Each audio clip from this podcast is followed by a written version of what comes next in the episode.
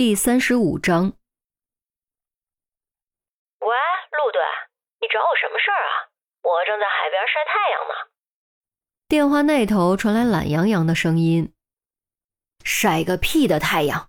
收拾东西，立刻赶回来！”陆明大声道：“哎，我在度蜜月呀，好不容易度个蜜月，我容易吗？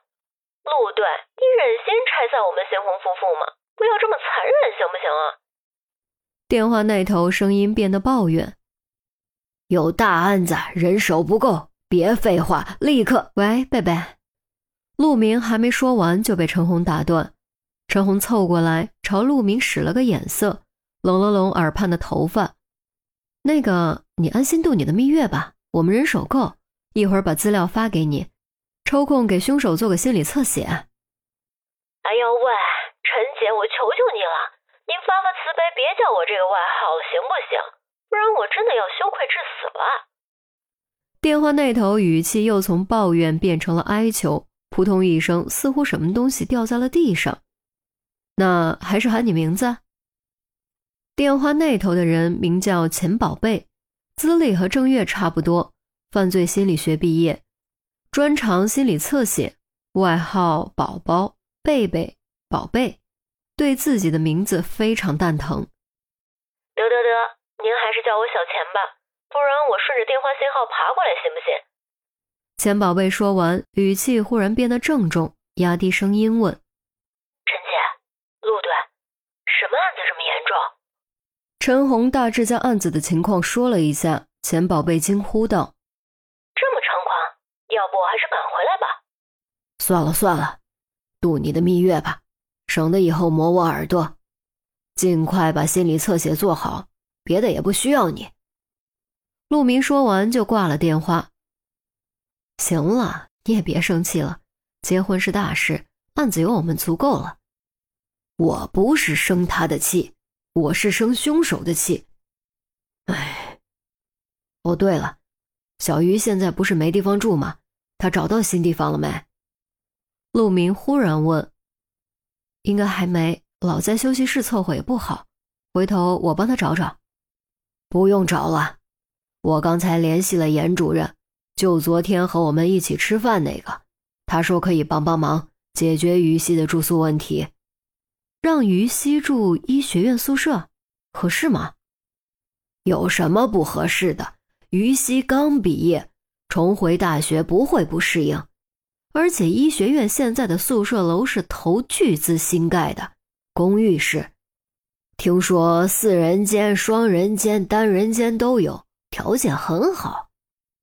那费用呢？依我看，应该不会收钱，毕竟是暂住。等找到房子或者职工宿舍有了位置，就让于西搬回来。正好钟离和严主任熟，一会儿让他带于西过去拿钥匙，顺便帮着搬搬行李。陆明说完，点了支烟，推开窗户，深深吸了一口。哎，不是戒了吗？陈红想抢过来，却被陆明躲开。陆明望着窗外，阴沉着脸。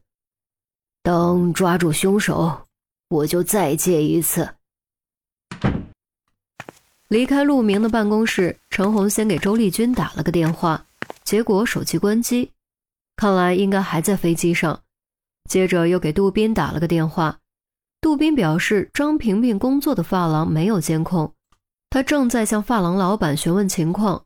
由于发廊每天来往的女客人很多，幺七五到幺八零的也不少，暂时找不到可疑人员。无奈之下，陈红只能寄希望于监控录像。刚推门进来，韩淼和郑月碰在一起的手唰的分开，还轻轻咳嗽以掩饰尴尬。咳嗽什么？要拉手就大大方方的，又没规定内部不能搞对象，有什么好藏着掖着的？陈姐，真不是你想的那样，是他手脚不干净。韩淼连忙拉开距离。哎，我说谁手脚不干净？饭可以乱吃，话不能乱说啊！郑月反驳。行了行了，你们的事情我才懒得管。录像看的怎么样了？有进展吗？陈红翻了记白眼。正月苦笑，陈姐，你也知道，录像一个小时要花两到三倍的时间去看，这才过了多久，哪儿看得完呢？我明白，那就辛苦你们加加班熬熬夜，尽快看完。哦，对了，目标除了带伞的女人，还要找一个带伞的男人，红色长柄雨伞，一米八左右，牛仔裤。陈红对报案人提供的新情况记得很清楚，虽然不认为自己推理出错。但现在情况紧急，不能放过任何线索。明白。郑月敬了个礼。哎，我说陈姐，复查现场有没有新发现？陈红将礼盒的事情说了一遍，郑月和韩苗也都惊得目瞪口呆。挑衅警察，这年头凶手可真是越来越大胆了。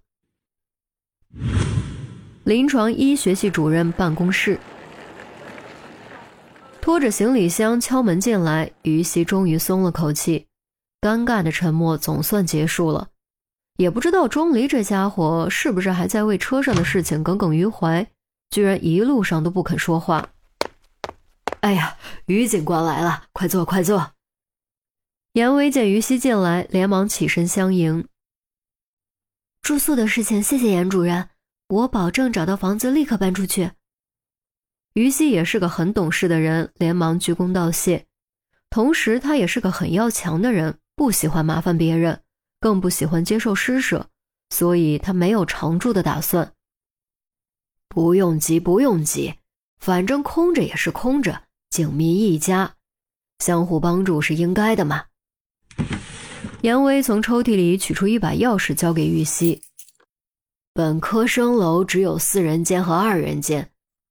考虑到本科生楼定时熄灯锁门可能会影响你工作，所以把你安排在了研究生博士楼，单人间，不断电不断网。单人间，于西着实受宠若惊。他大学时住的是六人间，四人间对他来说已经满足，谁料竟然是单人公寓。哎，面积不大，但自带卫生间、浴室，环境是最好的。平时记得锁好门就行。严威说完，又取出另一把钥匙，收起笑容，瞪了钟离一眼：“给，这是你的钥匙。”我的。钟离从思考中惊醒，伸手一掏，钥匙不是在自己口袋里吗？你也搬去研究生博士楼，单人间，就在于警官隔壁，平时照应着点儿，别让留学生骚扰于警官。正好也把你霸占的双人间腾出来，省得你继续气跑舍友得罪人。杨威说完，强行将钥匙塞给钟离，还指着钟离的鼻子威胁：“不许废话，立刻搬宿舍，否则我让心爱来收拾你。”钟离脸色登时变了，二话不说，扛起于西的被褥，转身就逃。于西看得目瞪口呆。原来钟离这家伙也是有弱点的。